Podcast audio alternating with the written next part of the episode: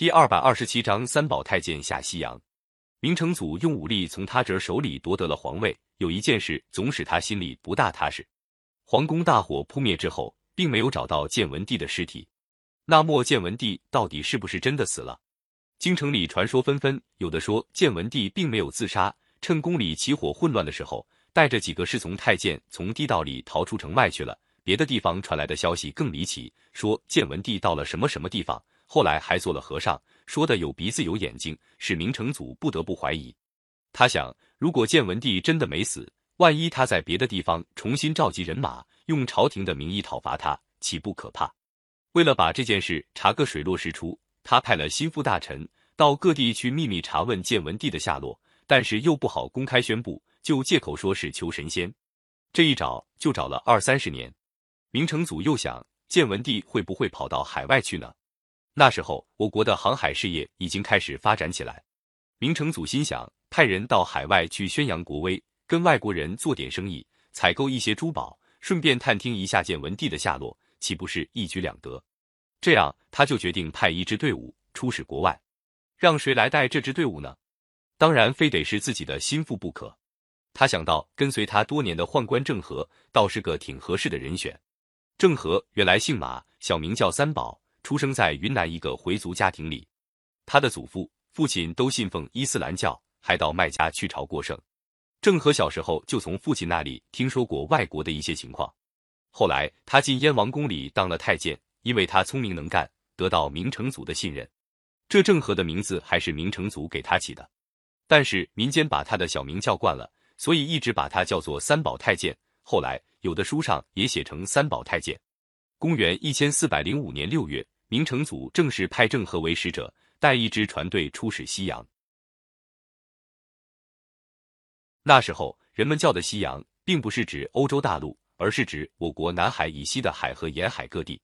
郑和带的船队一共有二万七千八百多人，除了兵士和水手外，还有技术人员、翻译、医生等。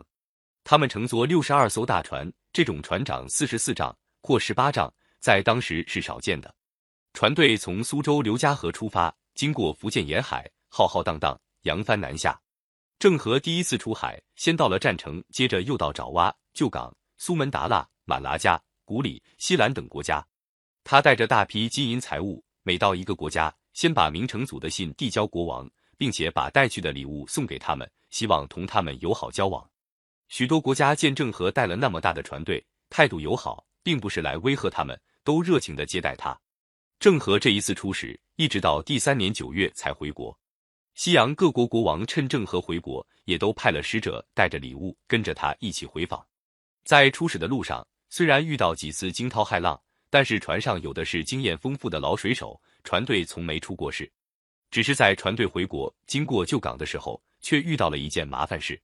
旧港地方有个海盗头日，名叫陈祖义，他占据了一个海岛，纠集了一支海盗队伍。专门抢劫过往客商的财物，这回听到郑和船队带着大批宝物经过，分外眼红，就和同伙计议，表面上准备迎接，趁郑和不防备，就动手抢劫。这个计谋被当地人施近卿得知，他偷偷的派人到船队告诉了郑和。郑和心想：我手下有二万兵士，还怕你小小海盗？既然你要来偷袭，就非得给你点教训不可。他命令把大船散开，在旧海港口停泊下来。命令船上的兵士准备好火药、刀枪，严阵以待。夜深的时候，海面上风平浪静，陈祖义带领一群海盗，乘着几十艘小船，直驶港口，准备偷袭。只听到郑和坐船上一声火炮响，周围的大船都驶拢来，把陈祖义的海盗船围住。明军人多势大，早有准备，把陈祖义杀得大败。大船上的兵士丢下火把，把海盗船烧着了。陈祖义想逃，也逃不了。只好乖乖的当了俘虏。郑和把陈祖义捆绑了起来，押回中国。到了京城，向明成祖献上了俘虏。各国的使者也会见了明成祖，送上大批珍贵的礼物。明成祖见郑和把出使的任务完成的很出色，高兴的眉开眼笑。后来，明成祖相信建文帝确实是死了，没有必要再去寻找。